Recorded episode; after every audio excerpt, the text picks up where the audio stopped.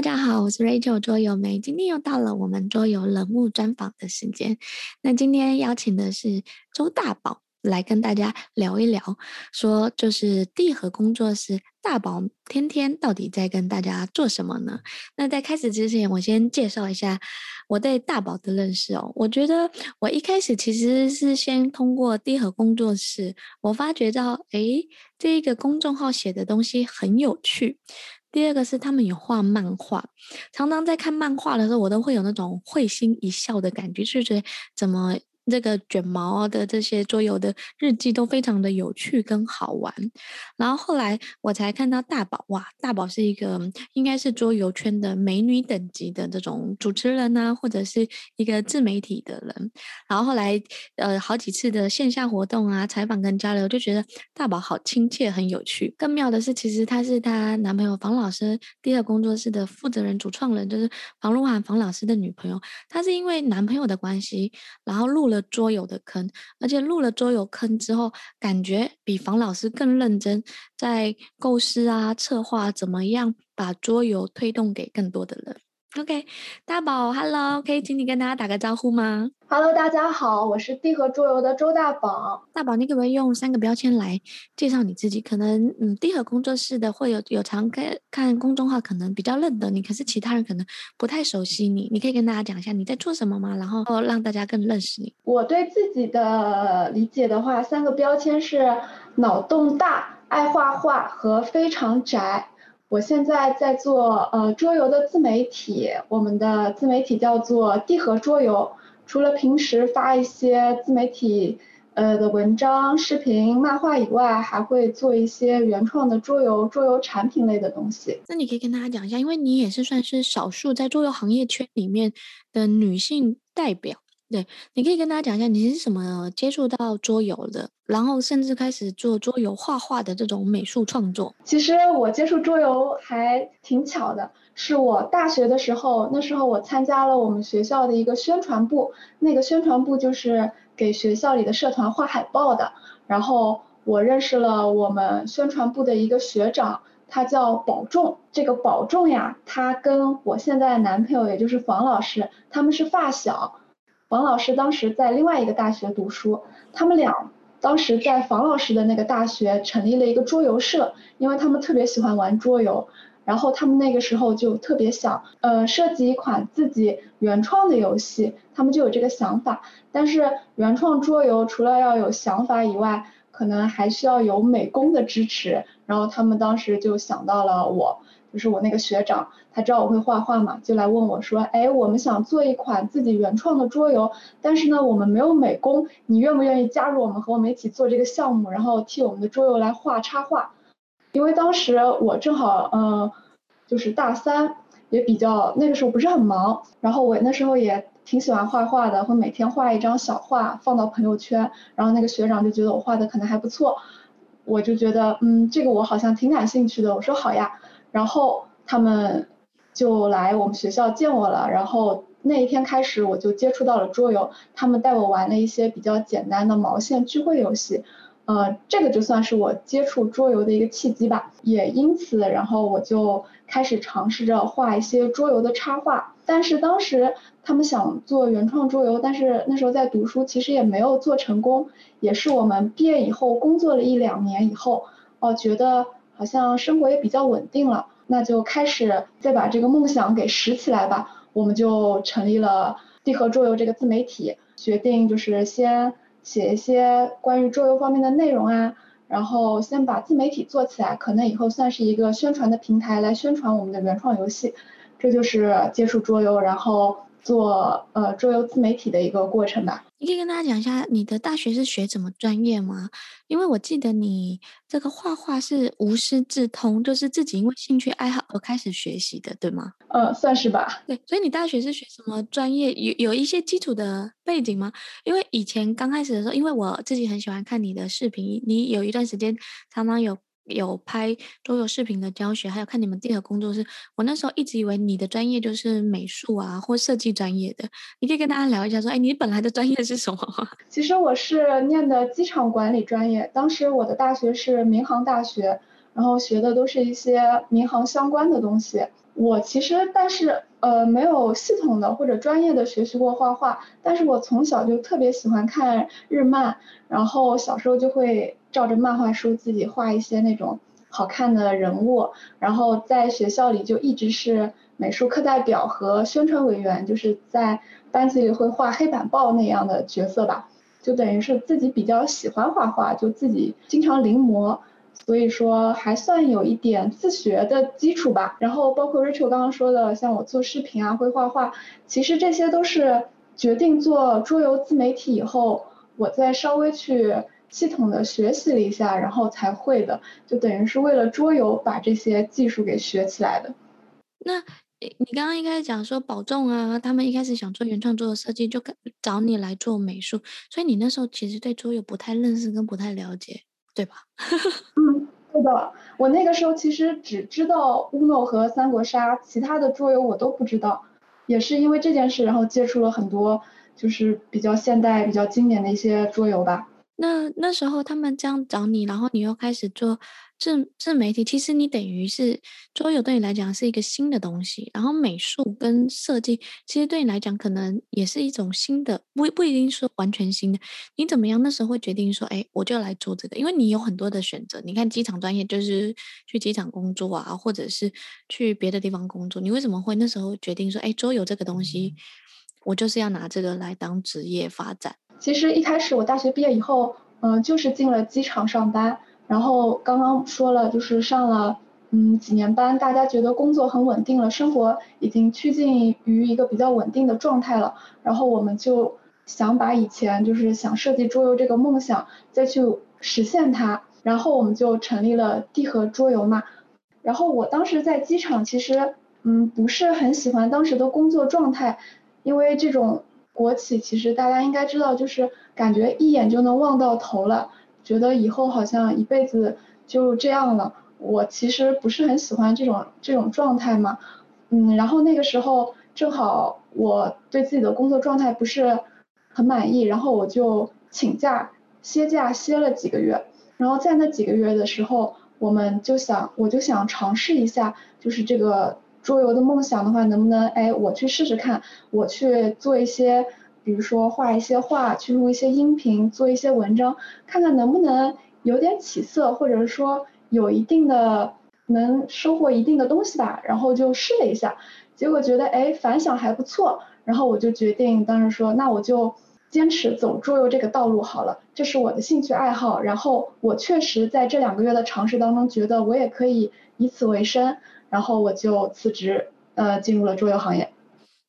那你可以讲一下桌游有什么特点吸引你吗？就是你怎么会想，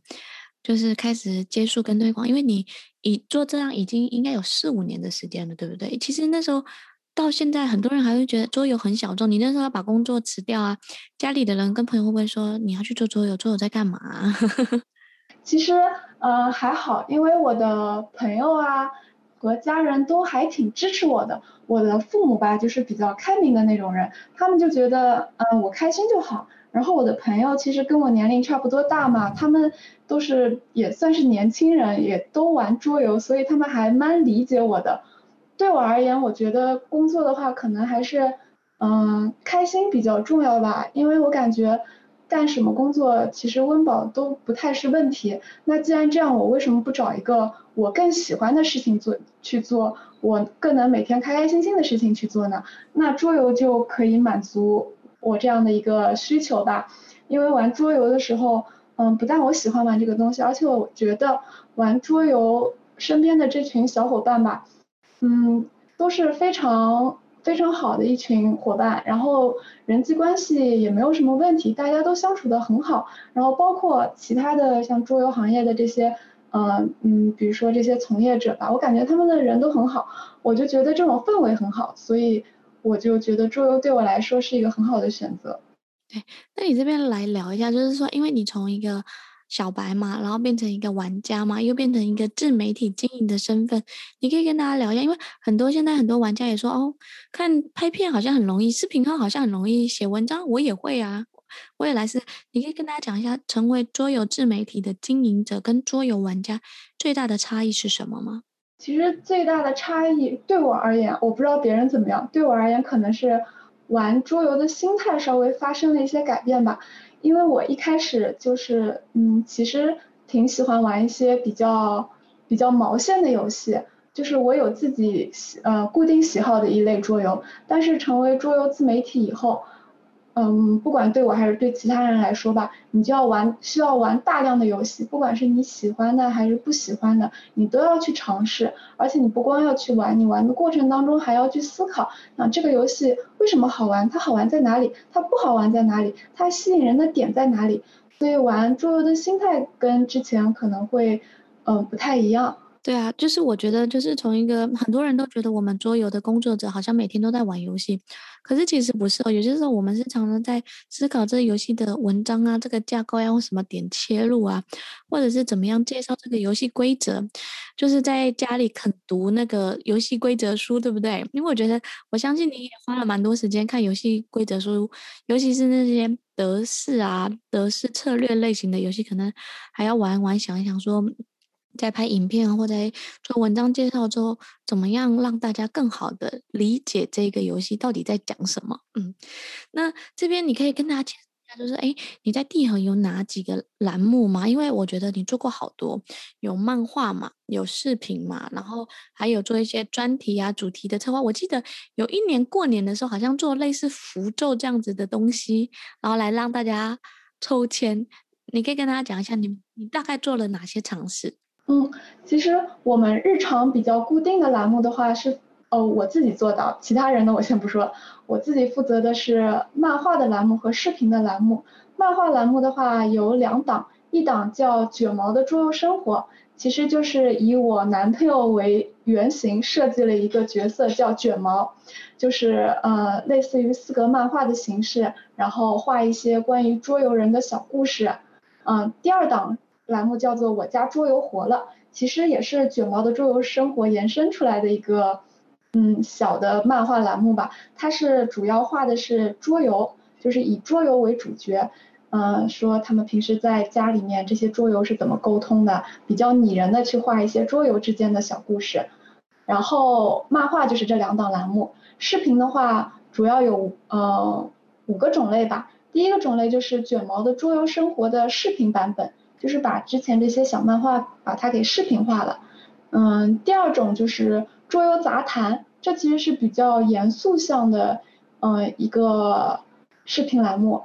因为我之前做的都是比较轻松向的嘛，这个桌游杂谈可能会谈的比较深一点，比如说详谈一种一个种类的桌游的机制啊，或者它的发展历史，或者是嗯比较深的东西，然后第三种就是大家比较常见的桌游开箱。第四种就是，嗯，一些日常的活动，比如说我们线下逛桌游展啦，或者平时我们聚会玩了哪些桌游啊，就是一些日常活动。第五种就是桌游的讲解，嗯，主要就是这两大部分。这个听起来感觉就是哦，好像很简单，栏目很简单，可是每一个其实要花蛮多心思。你是怎么样构思跟做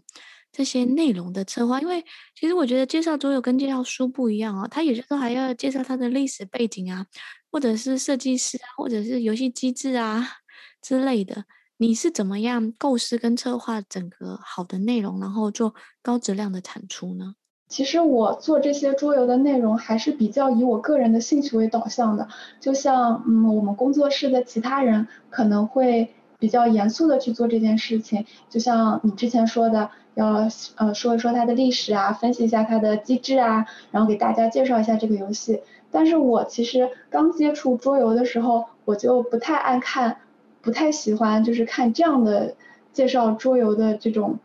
文章吧，或者是东西，我觉得写的太太深了，我反而没有兴趣。我自己是比较喜欢看一些图片类的或者视频类的一些介绍，所以我自己去做的时候，我就会嗯把我自己带到一个读者的角度去想啊，如果我要看一个桌游的介绍，我想看。怎么样的？如果我要看一个讲解，我是想要看到怎么样的一个视频讲解，然后就是，嗯，所以以这样的方式，我就做了一些漫画的栏目和一些比较有意思的桌游讲解的栏目。那我觉得我很喜欢你那个四格漫画，我就是觉得四格漫画很简单，然后就是又能带到趣味性。可是，嗯，在做这些内容的时候，对于我来讲，有些时候我会觉得漫画太简单，有些时候你想讲一个概念很难在四个漫画里呈现。那你是怎么样做到把握最核心的要点，把它画出来呢？如果画漫画的话，和写文章其实是不一样的。就比如说画漫画，你需要以最精简的一些对话来把一个故事给描绘出来，所以，嗯，其实一开始画一一个小漫画的话，你首先要有一个小故事、小灵感。这个小灵感可能是我平时，嗯，玩桌游的时候，哎，遇到过的真人真事，或者是一些群友跟我投稿发的一些小故事，然后他们发的这个故事可能比较长，或者是我亲身经历的时候，这个事情其实是。嗯，比较长的一段事情，但是要把它精炼成就四格或者三格、五格这样的漫画的话，你就要把它最核心、最搞笑的那个点给抽出来，然后再把那个对话戏剧性的呃把它写成一段一段对话和一些分镜。难大概就是难在怎么简化这个过程，然后突出那些笑点。对，因为我觉得写文章反而你可以越写越长没问题，可是我觉得的话要变成四个漫画，而且每一次都要。嗯，引发人家就是发，就是好笑啊，有趣啊，我觉得真的非常不容易。这应该跟你小时候，你刚刚说你小时候很爱看漫画有关系是吗？对，其实我初中的时候我就尝试过自己画漫画，但是画的是特别简陋的那种。我以我们全班人为，每个人都给他们设计了一个卡通形象。然后那个时候我会写周记，然后每一周我就以他们为原型画一些班级里面搞笑的事情。然后我现在想起来，可能那个时候就打下了一些基础吧。对，而且你刚刚在讲，你帮每个人画画公仔，那其实跟那个地核工作室，他们其实就是你们在那个社群里面，如果持续的累积积分啊，完成任务，其实你也会帮他们画一个人像，对不对？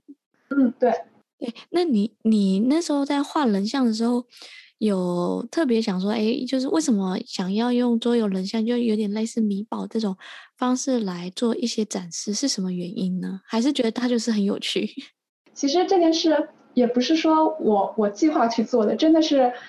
无心插柳一下发展到现在这个地步。一开始我就是以我男朋友为形象，设计了卷毛这个形象来做这个桌游漫画的创作嘛。然后，呃，这些故事肯定会涉及到我身边的一些人。如果涉及到他们，我就要画他们；我画他们，我就要给他们设计形象。结果这些形象越设计越多。然后我们那个时候开始搞社群活动了。呃，搞活动的时候，就是大家如果参与活动，我会给一些积分，就叫地核币，是一种积分的形式，可能会让他们可以兑换桌游的奖品。就群友提出来说，啊，你们那个漫画好可爱啊，我也想有个自己的这种。呃，人物的形象能不能我用积分来给你们换头像？其实是群友启发了我，然后我说啊好呀，然后我就说可以给你们画形象，嗯，然后包括之后只要有我们地核的活动或者我们在一些线下活动啊，或者是和一些行业的桌游人进行一些沟通什么的，我们就会给这些玩家设计形象，给这些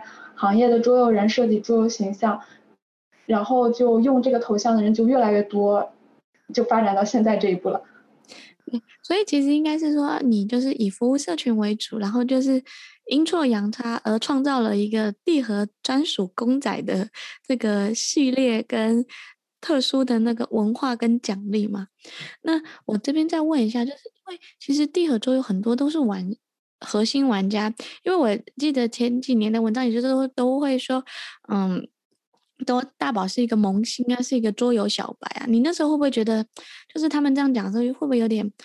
不舒服啊，或不喜欢呐、而且你又是女性，因为其实女生玩桌游的也相对比较少。我觉得不会，因为我那个时候确实是一个萌新，所以如果我带着萌新的标签的话，大家就知道哦，你是个萌新，他们就知道该怎么跟你讲，以萌新的角度给你讲解一款游戏，或者你适合什么游戏，带你玩什么游戏，这样可能。就慢慢的才能变成一个非萌新的桌游玩家，所以我自己不会觉得不习惯。那因为身为女性在桌游圈比较突出啊，你觉得？而且你这几年经营社群啊，还有经营自媒体，你觉得为什么玩桌游的比例男生比较多，为什么女生比较少玩游戏呢？其实我感觉这怎么说呢？就是桌游算是游戏的一种吧。爱玩游戏的男生本来就比女生要多，所以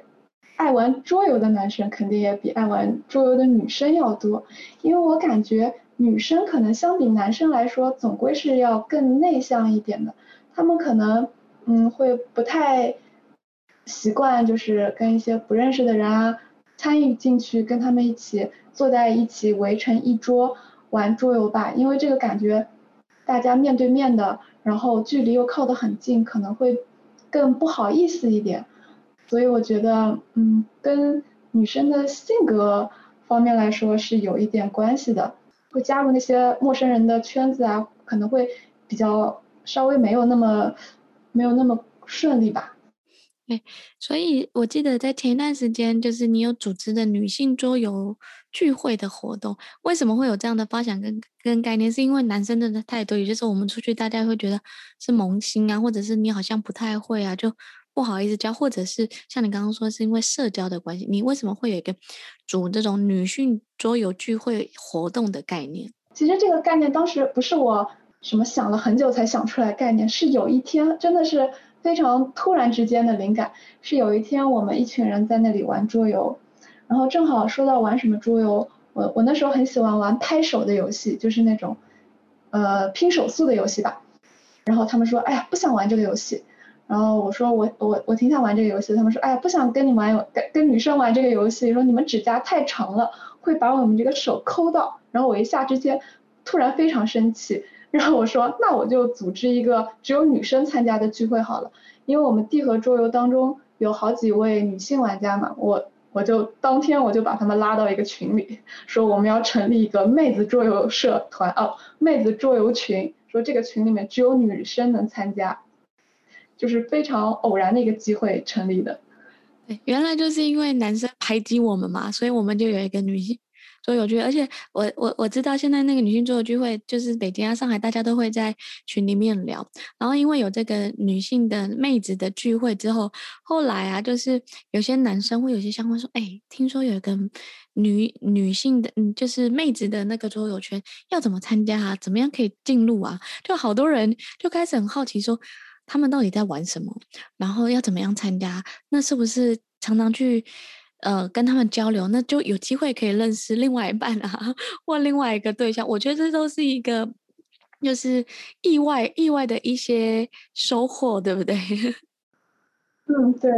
因为圈子里本来玩桌游的女生可能没有男生这么多，然后又是一个纯女性的桌游聚会，他们就会很好奇，就总是想打入我们这些桌游圈、桌游呃妹子的群里，然后都被我们给。愣在门外面。那你可以讲一下，就是你观察到什么样类型的桌游会吸引女生来玩吗？因为呃，我们这边可能有一些听众啊，或有一些朋友，他们也是刚开始接触桌游，或者是对桌游不是很了解，或者是诶，他也对这个有兴趣，可是不知道怎么样入门跟入手。你觉得哪一些类型的桌游会吸引女生的注意力？我觉得，如果对一个嗯对桌游不那么了解的女生来说的话，可能是这个游戏的美工比较好。然后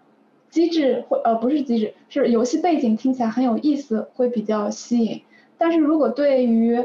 嗯玩桌游已经很久的女生来说，其实和男生的喜好应该差不多，没有太大差距。对，那你可以讲一个一两个，就是哎你在妹子聚会的那种里面，女孩玩的很开心的一两款游戏，让大家知道吗？就是听众如果是男生，可以听一下说，原来妹子喜欢玩这些游戏，大家也可以去学习一下。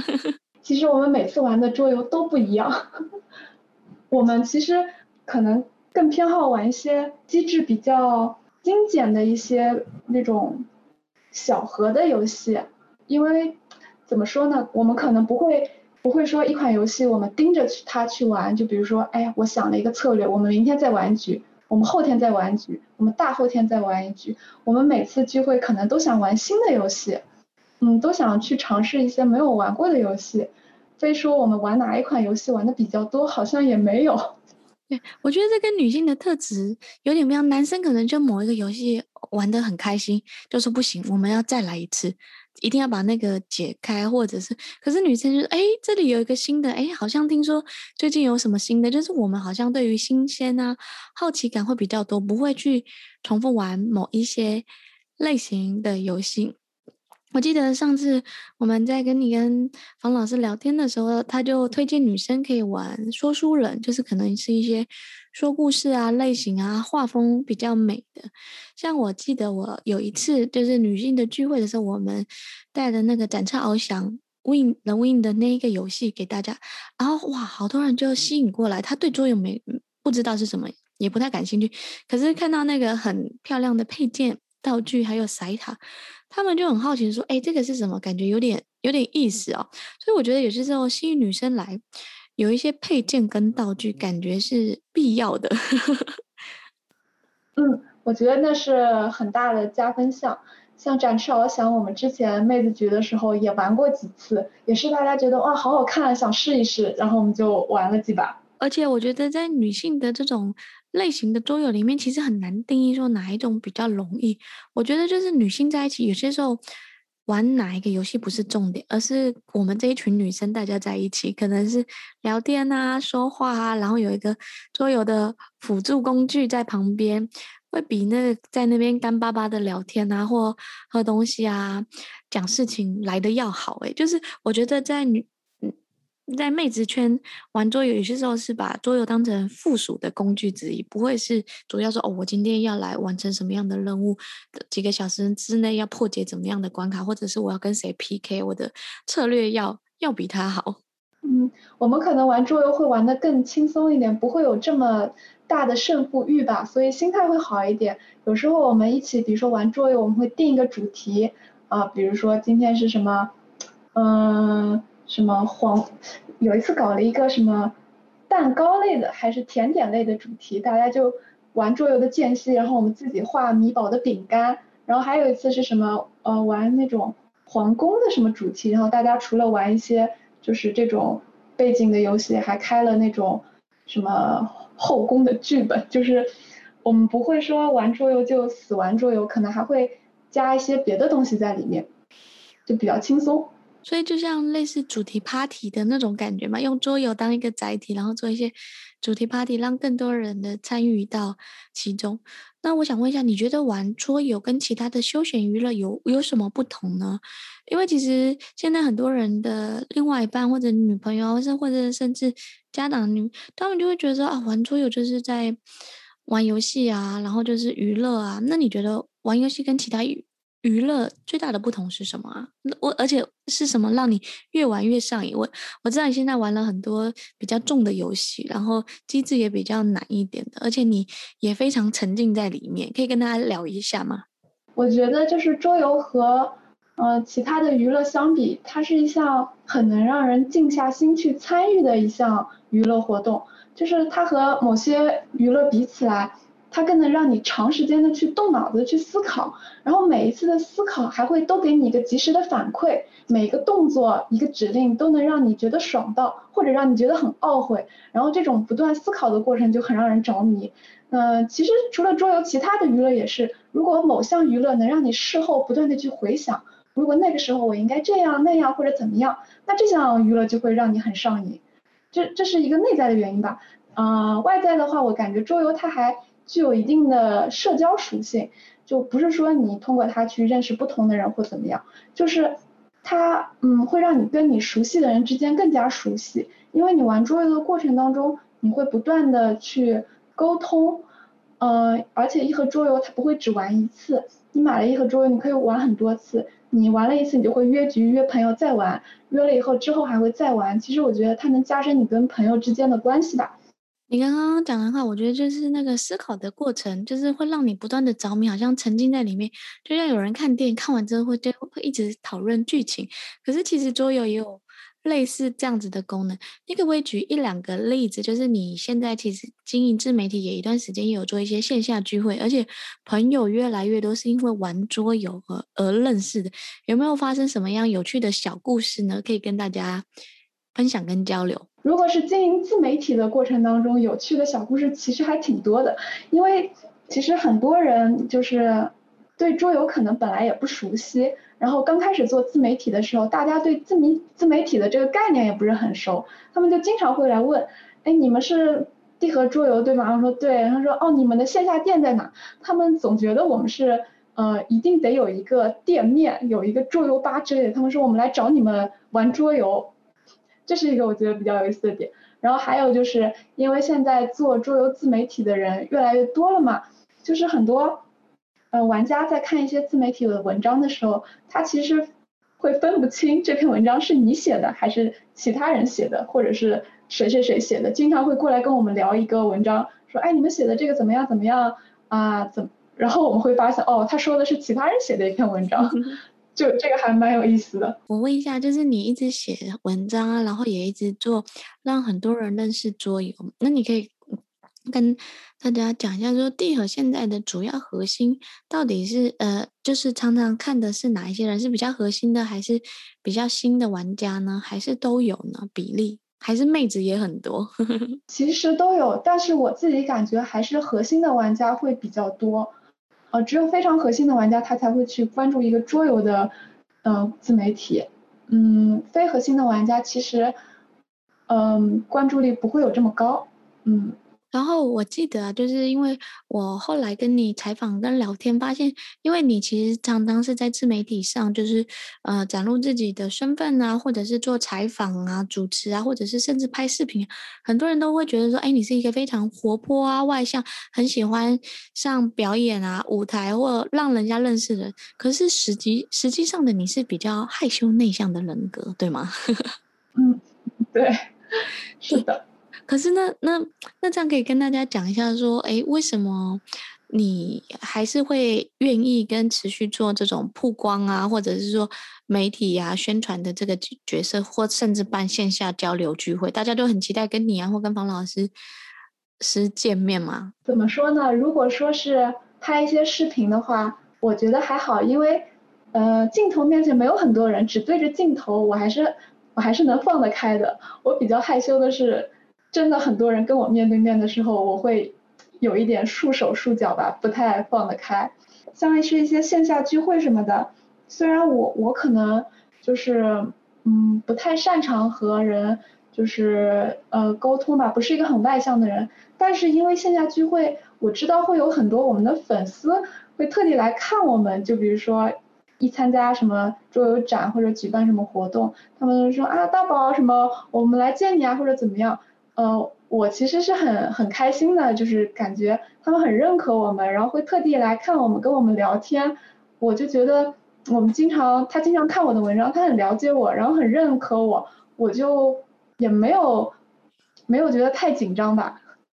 可能是他们的这些支持让我觉得还好。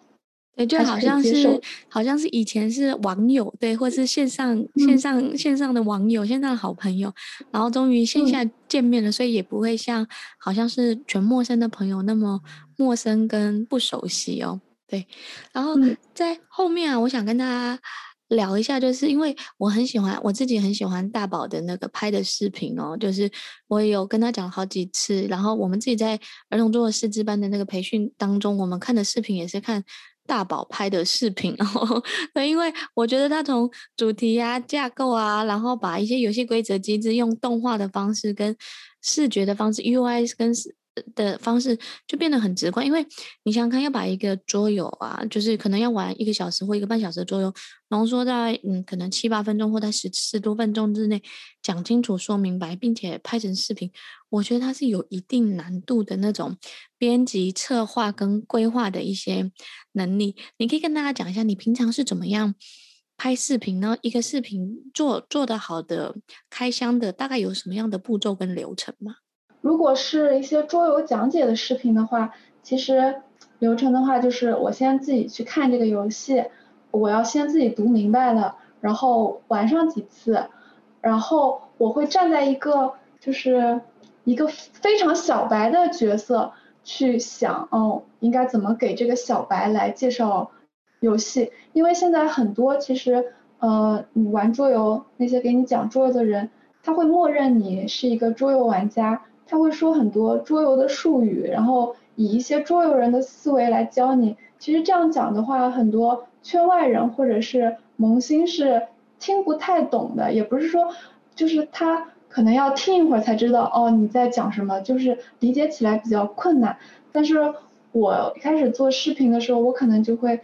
就想这个人可能完全不会玩桌游，他完全就是一个小白，或者他是一个呃呃想陪孩子玩桌游的父母，他以前没接触过桌游，要怎么跟他们讲这个？呃，桌游用这种方式来写一个文案，就首先是写文案嘛，然后做视频，其实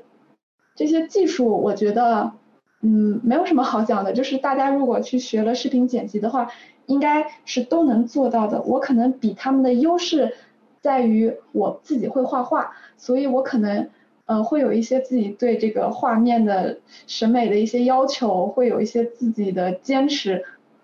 嗯，可能这样做出来。就会觉得稍微好看一点吧。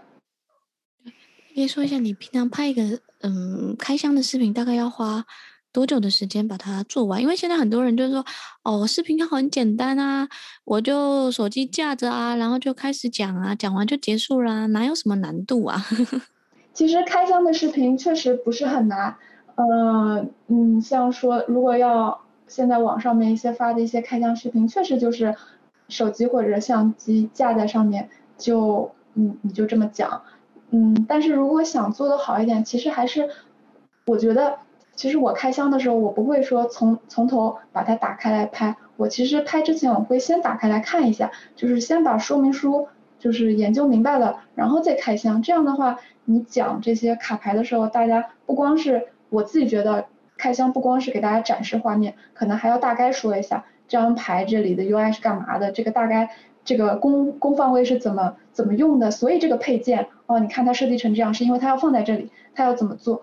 所以我觉得如果拍开箱的话，其实还是要稍微先知道规则才能讲得清楚的。你开箱，因为我看大部分很多时候开箱都是你自己开，你也比较少找很多人。现在视频号是会找其他人共同来开箱，好好像边玩边录。为什么你好像都是以你自己为主，然后简单明确的把内容讲完而已呢？嗯，呃，主要是因为我们我们工作室其实大家都是有自己的本职工作的，大家平时可能不在一起，就只有周末才能在一起工作或者玩游戏，所以有一些开箱。嗯，他会，我就会想自己先把它给做了，这样的话，我们在一起的时间才能一起花时间去玩一些游戏。我是因为这方面的考虑才会自己去做开箱的。如果说大家都天天在一起的话，可能也会让其他人来做一些开箱。哦，原原原原来是这个原因，因为有有些时候我喜欢看你这种单纯的开箱的一个原因，是因为节省时间。因为如果一群人大家一起玩，有些时候就会等待啊，或者是看很久，就是一个半小时，哦，只只知道中间的一些规则。我反而蛮喜欢你这种这种就是简单明确讲清楚的，然后不是很多人一起玩的这种类似综艺类型开箱的一个方式。那我。再问一下，就是因为现在自媒体其实很多嘛，你们看，你们要写文章啊，又有公众号啊，又要拍视频啊，然后现在视频号、抖音啊、小红书啊这些，现在自媒体这么这么的多，你觉得在身为自媒体的人，就是做经营了这么久，你有什么说？如果现在有人要做一些自媒体，你会有什么样的建议吗？还有，你们会坚持目前会主要守的哪几个自媒体频道来继续做经营？不然，其实如果要一忙忙起来，其实会真的忙不完呢。嗯，是因为我们，嗯，我们的工作室虽然人很多，但其实大家都是有本职工作嘛，所以其实没有这么多人力来就是各个平台都兼顾。主要负责的平台其实就是公众号和 B 站，这两个算是我们主要在呃经营的平台。呃，有一些其他的平台我们之前也试过，感觉反响不好就停下来了，就没有再去尝试，就没有再去嗯经营了。所以你刚刚说，其实你们重心还是会放在那个公众号跟哔哩哔哩的 B 站为主嘛？你可以跟大家讲一下这两个差，因为其实说实话我。周边的人啊，或者是我周周遭接触多的人，看 B 站的人少，反而看公众号的人多。你可以讲一下 B 站的 B 站跟公众号经营的一些差异吗？还有来源的人会有什么样的不同？其实最主要的差异就是公众号肯定是以文字呃，图片为主嘛，视呃 B 站肯定就是以视频为主，这两个平台的其实怎么说呢？关注我们还是核心玩家为主吧，所以说有很大部分的重合，但是 B 站可能相对于呃公众号来说，这些观看的就是人的年龄可能会更小一点，更年轻化一点，他们更能接触一些比较。嗯，比较鬼畜啊，或者说比较有创意的内容，他们可能更能接受。所以就是我们 B 站和那个公众号的内容是稍微有一定的差异的，可能会把一些，呃，嗯、呃，怎么说呢？比把一些就是有意思的视频放在 B 站这里发，然后公众号还是以文章和漫画为主。那我来讲一下我自己对公众号跟。B 站的一些差异，因为其实我之前有一两个专访是放在 B 站的，我那时候会觉得说，哎，B 站的是相对比较年轻的，所以他们对于桌游教育啊，还有对于桌游怎么样做教学，可能不太感兴趣。可是去年到今年，很多人是透过 B 站找到我的，我觉得很有趣。我就说，你们从哪里看到我？他说，哦，因为我们在 B 站上搜，搜完桌游跟教育，跳出来就是你，就是只有你的。专访跟介绍，所以他们觉得诶挺有意思的。没想到桌游还可以做教育，这是我觉得 B 站对于我来讲，我这边的用户群体来讲，他就是一个这群人可能对桌游并不是一个核心玩家，或者是他对桌游很熟悉，可是他是在 B 站里面的用户，他在找一些新奇、有趣、有意思的内容而找到，而公众号可能更偏向说，诶他本来就认识这些。认识这些内容，或认识我们这个圈子，或认识这个产业，所以大家可以很非常专注跟关注的收收集到我们。我觉得公众号就是虽然它也是私领公领域，可是公领域里面它是比较偏私领域，就是比较小的部分。可是 B 站就好像在大海大海捞针，你捞啊捞捞啊捞，然后会捞到一个诶很有趣的东西，然后就继续延伸去看这样子的内容。非常认同，对。然后，所以我其实本来是就是因为我就有几个专访在 B 站之后，我就就没有放了。然后后来想说，嗯，应该就是没事把东西就同步上架在 B 站吧。你也不知道，有些时候他们就跟我说，自媒体经营就不用管它，反正你有几个平台，你就把所有东西放在不同的平台上，他们有一天迟早会交汇，或者迟早会有这种叠加或相乘的效应。嗯嗯，是的。对，然后因为我觉得在自媒体经营最重要的核心啊，就是应该是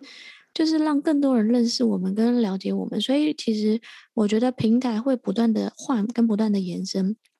可是核心的不变的应该是我们要有持续的产出跟持续不断的内容。我这边就很好奇啊，就是大宝，因为你。主要公众号是你在经营、负责跟策划，虽然有其他小伙伴们也在做创作跟产出，你们你你是怎么样累积这些灵感的呢？其实我一开始做公众号的时候，我感觉我的灵感是源源不断的，但是真的是没做了两年以后，我就觉得啊，好像有一点枯竭了。然后我其实我们现在主要的方法就是我们有很多很多的社群，然后群友一直在给我们提供。源源不断的灵感，所以我可以说，除了我日常就是玩桌游积累下的一些灵感吧，有很大一部分的灵感真的都是我们的呃群友的玩家给我们提供的。他们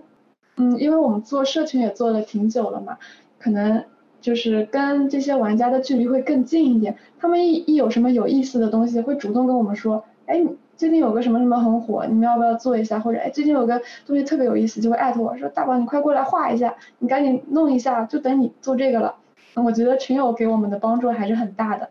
嗯，除此之外，就是我们有个内容创作小组吧，我们大概平均每半个月会线上开一次会，因为大家都都不是在一起工作的嘛，所以我们都是线上开会，我们就会。我们会有一个算是游戏机制吧，也不是游戏机制，就是比如说从我开始，我讲一个创意，轮到下个人讲个创意，我们这样一圈一圈的就轮下来，直到有一个人讲不出来为止，他就被轮空，然后我们一直这样讲下去，然后我们会把这些创意就是把它总结下来，然后大家一起讨论，哎，有什么东西是我们近期可以做的，有什么东西是可以实现的，然后我们就会分工，大家呃分别负责一下自己。擅长的部分，然后再我在负责统筹一下，就把这些内容给做出来。对。所以其实你们的灵感库一个来源是来自于那个地和的那个社群的群友们，另外一个是就是这些小伙伴兼职的小伙伴们一起。那可是会不会因为大家都是兼职啊，或是协助，会不会突然你哪一天开天窗了，或哎来不及做呢？其实我还是比较佛的，如果说最近大家都没有空。嗯，那就开天窗吧，没关系的。我们也没有特别什么很硬的指标，因为毕竟我也不想把这个气氛弄得特别严肃吧。因为大家本来这些小伙伴愿意呃做桌游，其实都是因为很热爱这件事情嘛。可能不指望桌游给他们呃带来什么收入或者很高的收入或者怎么样的，可能就是真的是因为喜欢这件事做这件事情。我就不想把这个。兴把他们的兴趣爱好弄得非常的严肃吧，所以我还好，比较佛。那最后啊，我想问一下，用一句话来总结，桌游对你而言是什么呢？桌游对我来说，它是我的兴趣爱好，也是我的工作。我觉得它已经和我的生活密不可分了。我觉得接下去的人生当中，应该也是离不开它的。OK，然后可不可以介绍一个自己喜欢的游戏，就是推荐给女生一定要玩的游戏？我给大家推荐一款比较经典的游戏，叫做《四季物语》。这款游戏在国内的话，其实玩家很多，呃，也有这种这个游戏的专门的这种群去讨论它。这款游戏它的画风非常精美，是一款元素收集机制的桌游。我给一些嗯不太玩桌游的朋友介绍一下，什么叫元素收集，就是大家肯定都打过麻将吧？麻将就是比较经典的元素收集机制的一款桌游，它会收集，比如说收集几个条，几个什么什么，凑成一个什么东西就可以哎打出去，这就叫元素收集。然后四季物语这款游戏呢，它可能是稍微复杂一点，你要收集一些风火水什么的元素，然后通过这些元素把你手上的一些牌。给打出去，然后这些牌又能给你获得一些效果。我觉得这款游戏，呃，就是如果你去玩它，你可以把它玩得很深，你也可以把它玩得很浅。但不管你玩得深还是玩得浅，你都可以从当中获得一种，嗯，你去思考了，然后用你的思考，然后获得一个很大成就的这种成就感。那最后，你可不可以来定义一下你自己的，就是在地和工作室或在桌游？嗯、呃，职业发展这条道路的自己的一个定位或未来的发展，有什么计划吗？我对自己的定义可能是个正经画漫画、佛系搞设计的桌游人。呃，未来发展的话，希望是能做桌游文化的传播者和内容缔造者吧。因为其实，嗯，我们很多人知道地和桌游，是因为我们在做自媒体。其实最近我们也有在慢慢的转型吧。可能以后自媒体会做的越来越少，更多的是做一些精品的内容产品方面的东西。嗯，感觉其实我们做这个桌游的话，